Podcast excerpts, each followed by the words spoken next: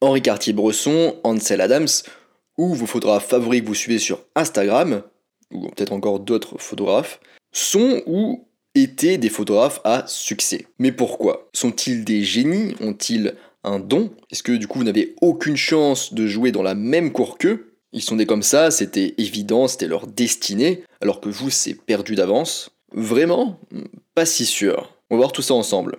En avant, Avant de commencer, je vous rappelle que sur mon site photomaniac.fr, vous pouvez retrouver ma formation gratuite sur les bases de la photo. Alors cette vidéo, elle se base sur le livre de Malcolm Gladwell.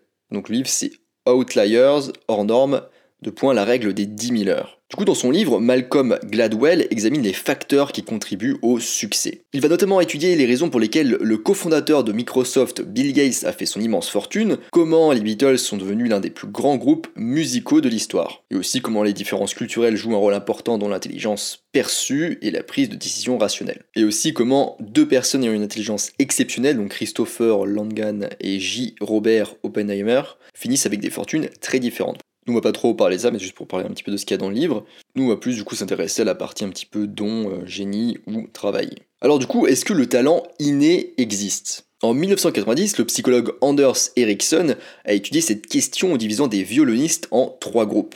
Donc premier groupe, les stars avec le potentiel de devenir des solistes internationaux. Deuxième groupe, les bons. Et troisième groupe, ceux qui ne seraient pas capables de devenir des musiciens professionnels et qui essaieraient du coup à la place de devenir des professeurs de musique. Et du coup, une question a été posée aux trois groupes. Donc la question c'est la suivante. Depuis la première fois que vous avez eu un violon en main, combien d'heures avez-vous joué? Ils avaient tous du coup commencé à jouer environ au même âge, 5 ans, et ils jouaient à cette époque à peu près le même temps, soit 3 heures par semaine. En revanche, à 8 ans, les différences sont apparues. Ceux qui voulaient finir en tête de classe ont pratiqué de plus en plus au fil des ans, et plus que les autres du coup. Jusqu'à 16 heures par semaine quand ils avaient 14 ans, et plus de 30 heures par semaine à 20 ans. À 20 ans donc, cette élite aura accompli 10 000 heures de pratique du violon. Les groupes euh, des bons, en revanche, eux, ils auront fait que 8 000 heures, et les futurs professeurs de musique, ils auront fait à peine 4 000 heures. En comparant du coup des pianistes amateurs avec des pianistes professionnels, le même modèle a été découvert. Les amateurs ne pratiquent pas plus de 3 heures par semaine pendant l'enfance, et vers l'âge de 20 ans, ils ne totaliseront que 2000 heures de pratique environ. Tandis que les professionnels ont augmenté progressivement leurs heures de travail jusqu'à totaliser 10 000 heures. Ericsson et son équipe, donc les chercheurs, n'ont pas trouvé de musicien génie.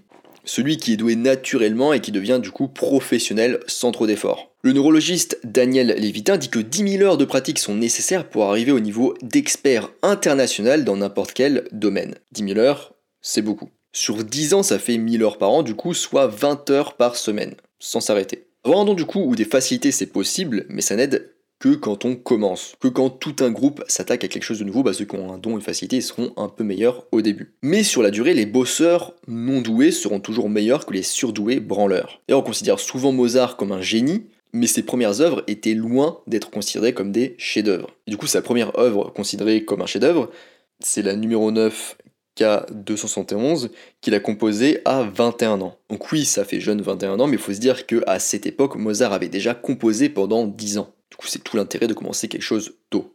D'ailleurs, de nombreux sportifs professionnels, qu'on peut voir au JO par exemple, ont commencé à pratiquer vers l'âge de 10 ans, voire moins. Un autre exemple, pour ceux qui aiment le foot, eh ben, Kylian Mbappé s'est toujours souvenu, aussi loin qu'il se souvient de ses, souvenirs, il s'est toujours souvenu du coup d'avoir un ballon dans les pieds.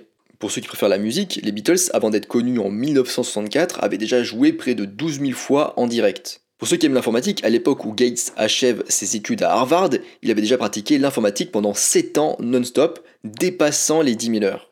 Bref, du coup, pour la photographie, c'est pareil, il faut pratiquer finalement. Aussi se former dans le bon sens en écoutant des podcasts comme celui-ci, en regardant des vidéos, en lisant des articles, en prenant des formations éventuellement, ou en lisant des livres. Et tout ça, en fait, c'est plutôt rassurant finalement, parce qu'il n'y a pas de génie, il n'y a pas de mystère, juste du travail, de la pratique et de l'acharnement.